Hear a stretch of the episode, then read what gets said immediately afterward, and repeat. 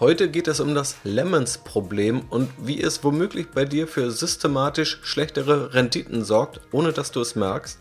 Es geht um Web 3 und Kritik daran aus einem Lager, wo man es womöglich nicht erwartet hätte. Es geht um die Frage, warum Warren Buffett in HP-Aktien investiert hat und ein Learning daraus. Außerdem ein kurzer Blick auf die Nvidia-Aktie und zwei spannende Insiderkäufe. Also viel Spaß!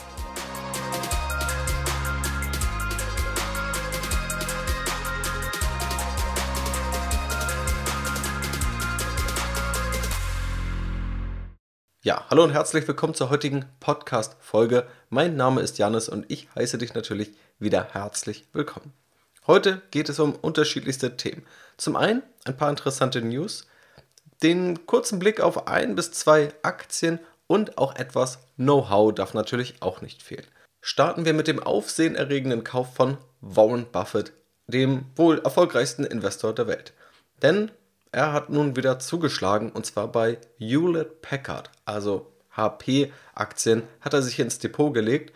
Tatsächlich ist die Aktie jetzt bei ihm die zwölftgrößte Position im Portfolio und hat sich dann direkt 11% gesichert und ist damit auch der größte Aktionär bei HP. Ich möchte jetzt einmal kurz darauf schauen, warum hat er sich womöglich gerade HP ausgesucht, kam auch für viele überraschend, und was können tatsächlich auch wir kleinen Privatanleger daraus lernen?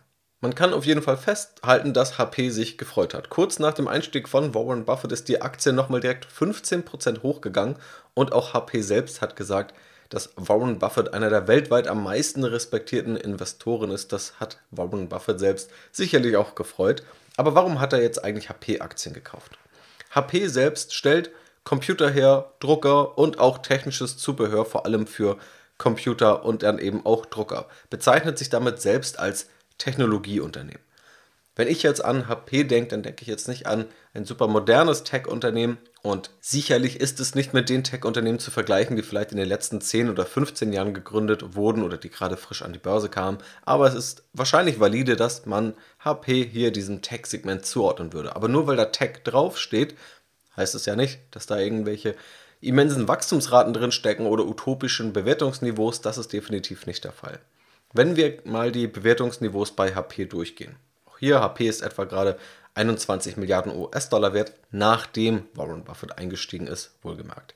Das Kursumsatzverhältnis liegt aktuell bei unter 1, nämlich bei 0,8. Das ist schon mal im Marktvergleich relativ günstig. Das Kurs-Buchwert-Verhältnis bei 1, das Kurs-Gewinn-Verhältnis bei 6 und das erwartete Kurs-Gewinn-Verhältnis bei 8. Alles günstige bis sehr günstige Bewertungskennzahlen, gerade im aktuellen Umfeld und das, was man als typische Value-Aktie bezeichnen würde. Man sieht aber auch, dadurch, dass das KGV über dem erwarteten KGV liegt, dass ein Gewinnrückgang aktuell vom Markt erwartet wird. HP ist außerdem profitabel, zuletzt lag die operative Marge bei 8%, der Umsatz war aber leicht rückläufig, der vorläufige Höhepunkt war 2018 mit knapp 31 Milliarden Dollar Umsatz, über die letzten zwölf Monate lag der Umsatz bei 28 Milliarden Dollar. Schaut man sich noch die Umsatzherkunft an, dann sieht man, dass tatsächlich das Druckergeschäft zuletzt geschrumpft ist. Das Segment, das HP dann Personal Systems nennt, das ist allerdings gewachsen. Man darf aber auch das Druckergeschäft nicht vernachlässigen, denn es macht zwar nur 28% des Umsatzes aus, ist auch leicht rückläufig, aber es macht immerhin die Hälfte des operativen Gewinns aktuell aus. 50% des Umsatzes stammen von Notebooks und 17% von Desktop-Computern. Dann eben noch knapp 30% aus dem Druckergeschäft. Da gehört dann zum einen die Drucker-Hardware, also der Drucker selbst, und aber dann auch Druckerpatronen und Druckertinte. Die Umsätze sind global relativ breit verteilt, 40% in Amerika, 35% im europäischen Wirtschaftsraum und 25% im asiatisch-pazifischen Wirtschaftsraum. Also unterm Strich eigentlich eine ganz spannende Aktie, weil die Bewertungskennzahlen tatsächlich sehr günstig sind. In dem Sinne auch ja, im Grunde das Beuteschema, was Warren Buffett immer verfolgt. Gleichzeitig aber auch in dem Technologiebereich, da sicherlich nicht die modernste Aktie, aber vielleicht immer noch genug Rückenwind, dass tatsächlich ja, das Unternehmen entweder nicht weiter schrumpft oder vielleicht sogar etwas wachsen kann, was dann bei den Bewertungskennzahlen wieder in Summe relativ attraktiv sein kann. Und ein Learning habe ich ja für Privatanleger versprochen. Denn wenn man sich mal den Aktienkurs von HP anschaut, dann könnte man sich mal fragen, ob man selber zuschlagen würde, wenn man diesen Kurs sieht. Der Kurs ist aktuell, wenn man die letzten fünf Jahre anschaut, auf Allzeithoch. Der Kurs liegt auch über 100% über dem Kurs, den man noch vor knapp zwei Jahren für das Unternehmen gezahlt hätte. Und trotzdem hat Warren Buffett bzw. sein Investmentunternehmen Berkshire Hathaway jetzt gekauft. Offensichtlich, oder vielleicht haben sie sich ja auch geärgert, dass sie nicht früher zugeschlagen haben, kann durchaus sein. Trotzdem haben sie es gemacht und nicht gesagt, nee, jetzt ist der Kurs, sieht optisch irgendwie zu teuer aus oder jetzt ist er schon zu weit gelaufen, sondern sie haben einfach geschaut, ist die Aktie kaufenswert und dann haben sie wohl zugegriffen. Nun schauen wir mal in eine andere Ecke und zwar in die Web 3 Welt. So, und da habe ich jetzt im Podcast zwar vereinzelt mal drüber gesprochen, wir haben schon mal über den Bitcoin gesprochen, aber dieser Web3-Begriff, der ist relativ neu. Und da gab es eine Kritik, und zwar vom Signal-Gründer, die relativ viel Aufsehen erregt hat. Web3 ist aktuell ein ziemliches Hype-Thema, das im Zuge von Kryptowährungen, vor allem aber auch der Blockchain immer wieder aufkommt. Es soll eine neue Art des Internets sein, also eben die nächste Weiterentwicklung des Webs. Aktuell befinden wir uns demnach im Web 2. Und dort sollen vor allem die Nutzer mehr Macht und Besitz haben, nicht Unternehmen oder Institutionen. Und auch Dezentralität ist da immer ein großes Schlagwort, was ja auch die Blockchain dann oder den Bitcoin oder andere Kryptowährungen immer so umschwirrt. Während das Web 2 dann eben eher zentralisiert ist durch diese Unternehmen, die Dinge besitzen, die Webseiten besitzen, soll Web 3 eben eher dezentral funktionieren oder soll Eigentum an die Nutzer geben. Und dieses Web 3 ist ziemlich heiß diskutiert. Die einen sehen darin das neue Internet, die anderen sehen darin eine große Illusion oder auch eine Spekulationsblase in einigen Bereichen.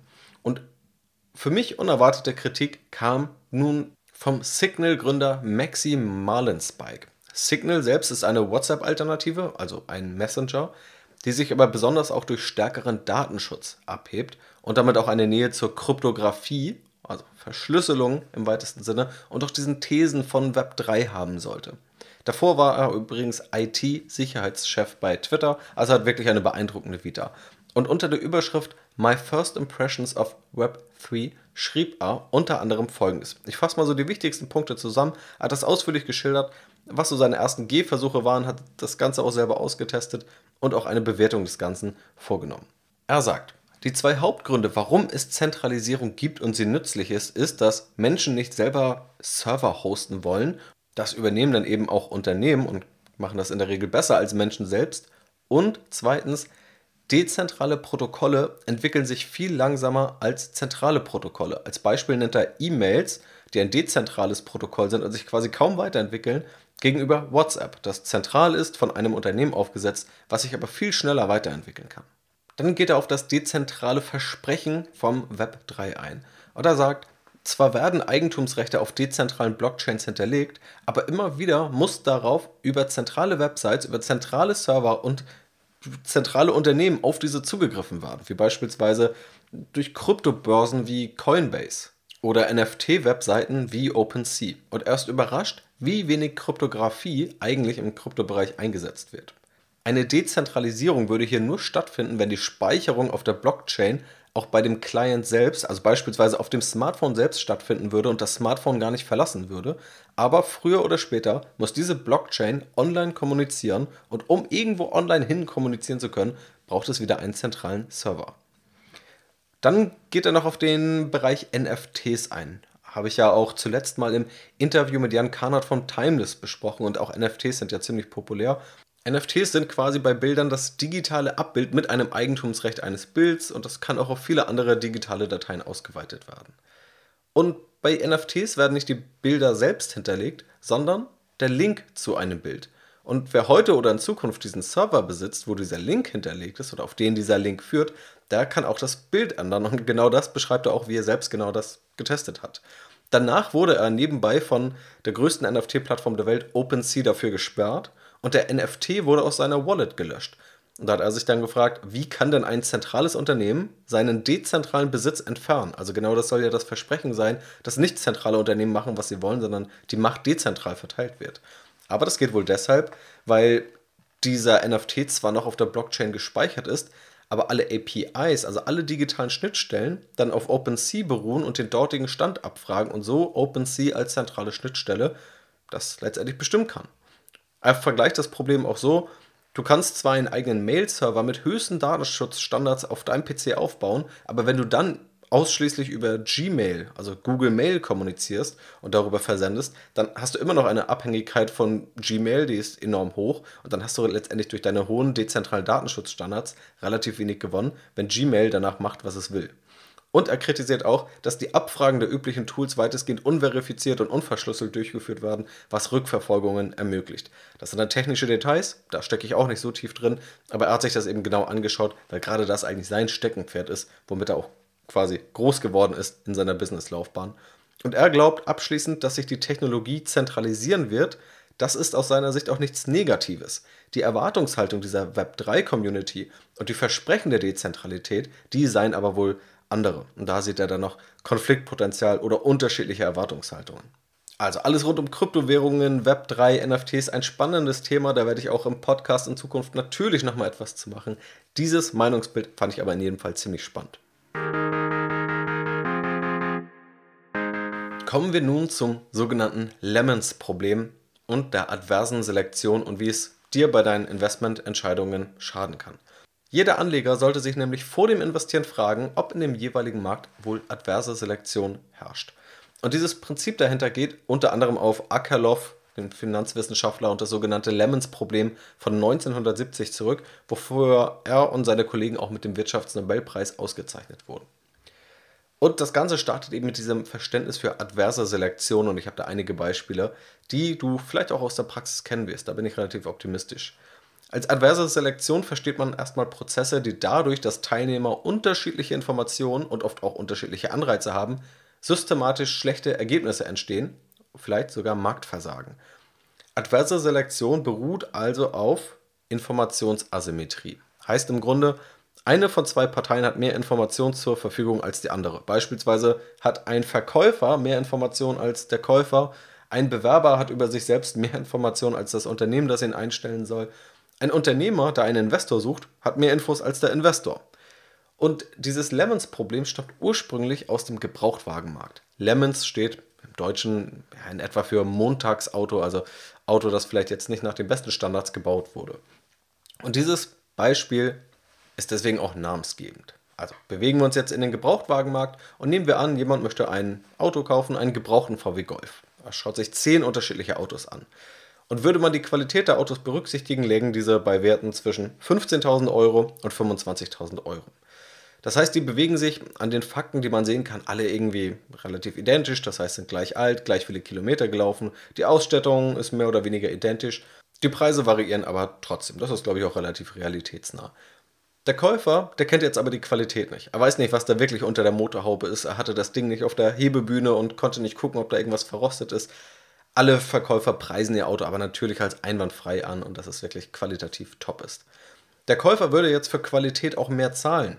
Er weiß aber, dass die Qualität der Autos variiert und er nicht beurteilen kann, welches Auto jetzt wirklich die bessere Qualität oder die schlechtere hat. Also sagt er sich, um das Risiko zu minimieren, gibt er maximal den Durchschnittspreis aus, also 20.000 Euro. Das führt jetzt aber zu einem Problem, denn für so einen Preis wollen die Verkäufer nicht verkaufen, deren Autos qualitativ hochwertig sind und die mehr wert sind als die 20.000 Euro. Das heißt, die werden einfach aus dem Markt verschwinden, denn wenn jeder Käufer jetzt so vorgeht wie unser Käufer in diesem Beispiel, der jetzt rational handelt, dann verschwinden diese. Das heißt, auf einmal gibt es eigentlich nur noch die Autos, die einen Wert haben von 15.000 bis 20.000 Euro. Unser Käufer würde 20.000 zahlen.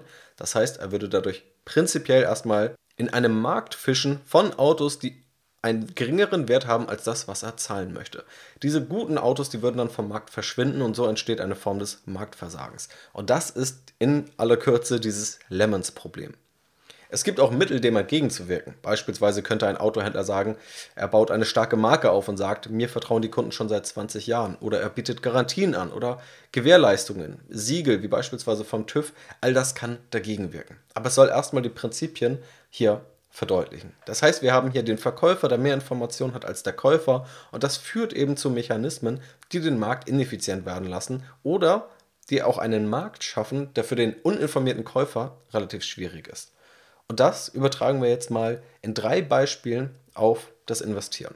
Das erste Beispiel ist der Unternehmensverkauf oder auch Börsengänge.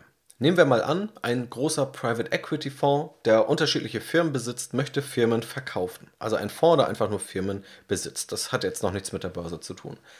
Tendenziell wird dieser Fonds natürlich die Unternehmen verkaufen, die er selbst aktuell für teuer hält, wo er glaubt, da bekommt er möglichst viel Geld. Vielleicht auch die Unternehmen, bei denen noch nicht in den Zahlen sichtbare Probleme aufgetaucht sind, die dieser Fonds kennt, die aber ein potenzieller Käufer noch nicht kennt, um selbst das Unternehmen noch zu versilbern. Und die gleiche Logik gilt aber auch bei Börsengängen. Bisherige Eigentümer polieren Zahlen dann manchmal möglichst gut auf und bringen dann auch Unternehmen zu einem für sie günstigen Zeitpunkt an die Börse. Für den Verkäufer günstig heißt für den Käufer, also für den Anleger an der Börse teuer. Und der Verkäufer hat natürlich auch mehr Einblick als dann der Investor, wenn das Unternehmen erstmal an die Börse kommt. Tendenziell führt hier adverse Selektion dann aber dazu, dass die Unternehmen, die jetzt teuer an die Börse gebracht werden können, die werden an die Börse gebracht und die Unternehmen, die noch weiter wachsen, wo womöglich die bisherigen Eigentümer noch sehr optimistisch sind, die werden erstmal nicht an die Börse gebracht. Und das sieht man übrigens auch empirisch dass Börsengänge tatsächlich über die Monate nach ihrem Börsengang tendenziell eine unterdurchschnittliche Rendite liefern und adverse Selektion ist in meinen Augen ein großer Grund dafür. Das trifft natürlich nicht auf alle Unternehmen zu und es kann total valide Gründe geben, irgendwann an die Börse zu gehen, vor allem weil dort die Kapitalbeschaffung deutlich einfacher ist.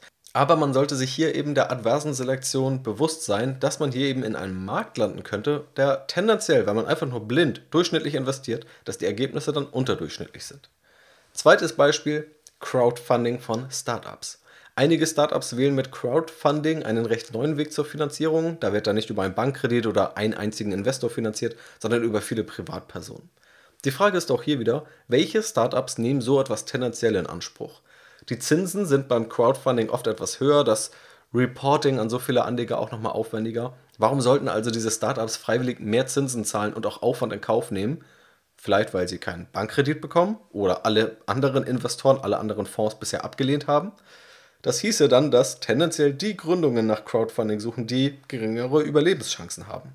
Dazu habe ich auch ein Zitat von Startup-Experten Sven Schmidt gefunden, der dazu mal gesagt hat, mit jedem VC, mit dem ich spreche, keiner möchte in eine Firma investieren, die vorher Crowd-Investing gemacht hat. Eben genau wegen dieser adversen Selektion. Auch das kann man natürlich noch diskutieren, ob das in der Praxis der Fall ist oder nicht, aber die Logik finde ich ja durchaus nachvollziehbar. Und natürlich könnten dann aber auch solche Plattformen immer noch überlegen, wie es gewisse Siegel oder Mechanismen gibt, wie es zu weniger adversen Selektion kommt. Oder vielleicht gibt es Startups, bei denen es Teil des Geschäftsmodells ist, dass jetzt kein großer Investmentfonds investiert ist, sondern vielleicht ist das Startup eins, das nachhaltige Produkte anbietet und es möchte dann nicht, dass da irgendwie ein Fonds im Hintergrund ist, sondern möchte eben, dass die Kunden sich beispielsweise daran beteiligen können. Das könnten dann ja auch noch nachvollziehbare Gründe sein. Also auch das gibt es immer. Und das letzte Beispiel, Immobilienportale. Wenn eine Immobilie auf einem der großen Immobilienportale, vielleicht Immobilien Scout, Immowelt, zum Verkauf landet, kann das natürlich aus vielen unterschiedlichen Gründen passieren und von vielen unterschiedlichen Personen. Aber gerade dann, wenn der Anbieter ein etablierter Makler ist, der vielleicht schon 20 Jahre am Markt ist, kann man davon ausgehen, bevor dieser Makler die Immobilie inseriert hat, hat er sie womöglich schon ja, 10 Telefonkontakten angeboten oder auch schon an einen E-Mail-Newsletter mit 500 Kontakten geschickt und erst als da niemand diese Immobilie haben wollte, ist sie womöglich auf dem Immobilienportal gelandet. Also auch hier kann adverse Selektion dazu führen, dass die guten Deals direkt weggekauft werden und nur die schlechteren Deals überhaupt auf einer Immobilienplattform landen. Wie gesagt, ist nicht bei allen der Fall, aber in der Tendenz kann das geschehen. Und dann würde es bedeuten, wenn man einfach nur durchschnittlich blind quasi eine Immobilie rauspickt, muss man davon ausgehen, dass man eher einen unterdurchschnittlich guten Treffer landet. Das macht es immer gefährlich, wenn man sich in Märkten bewegt, wo man vielleicht weniger Ahnung hat und wo adverse Selektion zu unterdurchschnittlichen Ergebnissen führt. Damit gehen wir nun noch einmal in die Aktienwelt. Ich habe dir noch zwei große Insiderkäufe versprochen und einen Blick auf die Nvidia-Aktie. Diese habe ich mir nämlich gerade im Rahmen einer Aktienanalyse genauer angeschaut. Forbes nennt Nvidia beispielsweise Amerikas wichtigstes Unternehmen. Die renommierte Tech-Investorin Beth Kindig geht sogar davon aus, dass Nvidia größer als Apple werden könnte. Die Nvidia-Aktie ist übrigens auch bei mir im Mitgliederbereich die meist nachgefragte Aktie. Und Nvidia sagt selbst, Nvidia is powering the next era of computing. Also viele Superlative, die Nvidia umgeben. Nvidia hat aber auch tatsächlich zuletzt das stärkste Jahr der Filmgeschichte hingelegt, den Umsatz über 50% auf Jahresbasis gesteigert und die Profitabilität auf einem ohnehin schon hohen Niveau erhöht. Und die Aktie hat sich dann aber auch vervielfacht über die letzten Jahre und ist auch gemessen an den üblichen Bewertungskennzahlen etwas teurer geworden. Ich habe mir also mal alle Finanzkennzahlen angeschaut, den Geschäftsbericht, die 100-seitige Investorenpräsentation, die letzten Earnings Calls, auch die Entwicklerkonferenz, die Analysen von Investoren, unter anderem von der erwähnten Tech-Analystin und Fondsmanagerin Beth Kindig, auch Einschätzungen von Marktexperten, unter anderem von Ben Thompson von Strategery und aber auch Interviews der Führungsebene, unter anderem mit dem CEO Jensen Huang, dem CTO oder auch dem Metaverse-Chef von Nvidia. Was sind spannende Punkte, die man da feststellt? Zum einen der Wandel im Geschäftsmodell von Nvidia. Nvidia ist erstmal ein Chip-Hersteller, auch gerade bekannt für Grafikkarten und auch für GPUs. Letztendlich hat Nvidia also ursprünglich dafür gesorgt, dass Komponenten angeboten wurden, die konnten Notebook-Hersteller verbauen und dadurch konnten Spiele immer schöner werden und äh, mit 3D-Renderings angezeigt werden. Und dieses Hardware-System hat Nvidia immer weiter aufgebaut eben diese Grafikchips für PC und Videospiele entwickelt, aber mittlerweile auch eigene Software entwickelt. Und diese Chips wurden immer leistungsfähiger, wurden dann nicht mehr nur genutzt, um Spiele darzustellen, sondern auch um wirklich komplexe Rechenleistungen durchzuführen.